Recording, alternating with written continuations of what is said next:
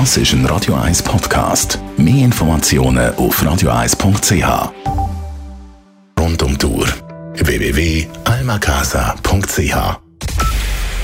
Es ist 9 Uhr. Radio 1, der Tag in 3 Minuten. Mit dem Alles Kral.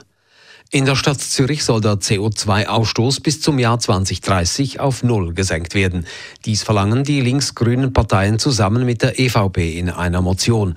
Verlangt wird, dass das Ziel in der Gemeindeordnung festgeschrieben wird. Das Vorhaben sei sportlich, aber wichtig, sagt der grüne Gemeinderat Markus Knaus. Situation ist so ernst, dass man alles muss unternehmen muss, um das äh, Ziel avisieren. Und es bedingt eine sehr starke Veränderung in allen Prozessen und in allen Politikfeldern, die wir in der Stadt Zürich bearbeiten. Aktuell beträgt der CO2-Ausstoß in Zürich rund eine Million Tonnen pro Jahr. Pro Einwohner macht dies rund 2,5 Tonnen. Der Brexit soll um drei Monate verschoben werden. Die britische Premierministerin Theresa May hat die EU um einen Aufschub bis Ende Juni gebeten. Die 27 übrigen EU-Länder müssen dies noch einstimmig billigen. EU-Ratspräsident Donald Tusk signalisierte, eine kurze Verschiebung sei möglich. I believe that a short extension will be possible. But it will be conditional on a positive vote on the withdrawal agreement in the House of Commons. Das britische Parlament müsse aber den bereits ausgehandelten Vertrag zum Austritt aus der EU akzeptieren. Die SVP-Fraktion im Bundeshaus vollzieht bei der Erhöhung der Krankenkassenfranchisen eine Kehrtwende. Sie werde in der Schlussabstimmung am Freitag Nein stimmen zur Erhöhung der ordentlichen Franchise auf 350 Franken, bestätigt SVP-Fraktionschef Thomas Eschi. Die SVP verlangt, dass alle Akteure, also auch Krankenkassen, Pharmafirmen, Kantone, Spitäler, und eben der Prämienzahler diesen Beitrag leisten. Es geht nicht an, dass nur Prämienzahler zur Kasse gebeten werden. Damit dürfte die in den Räten zunächst beschlossene Franchisenerhöhung abgelehnt werden. Die SP freut sich über den Meinungsumschwung bei der SVP. Die Ankündigung eines Referendums habe Wirkung gezeigt. Die elektronische Identitätskarte soll von privaten Unternehmen entwickelt und herausgegeben werden dürfen. Der Nationalrat ist dem Vorschlag des Bundesrats gefolgt.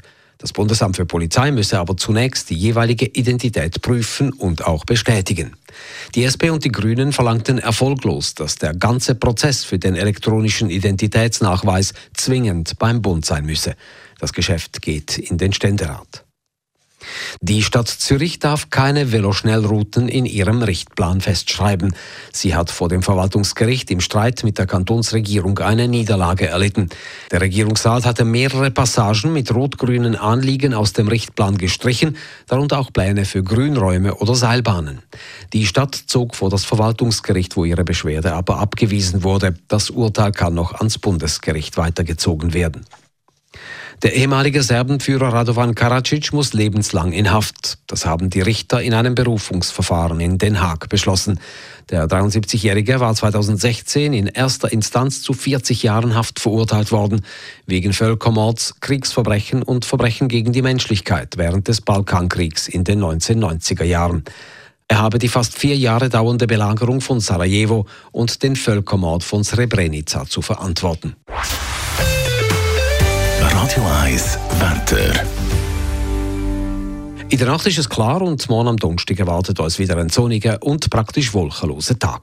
Temperaturen am frühen Morgen um minus 3 bis minus 1 Grad, am Nachmittag bis 13 Grad. Es geht eine schwache Beise. Das war der Tag in 3 Minuten.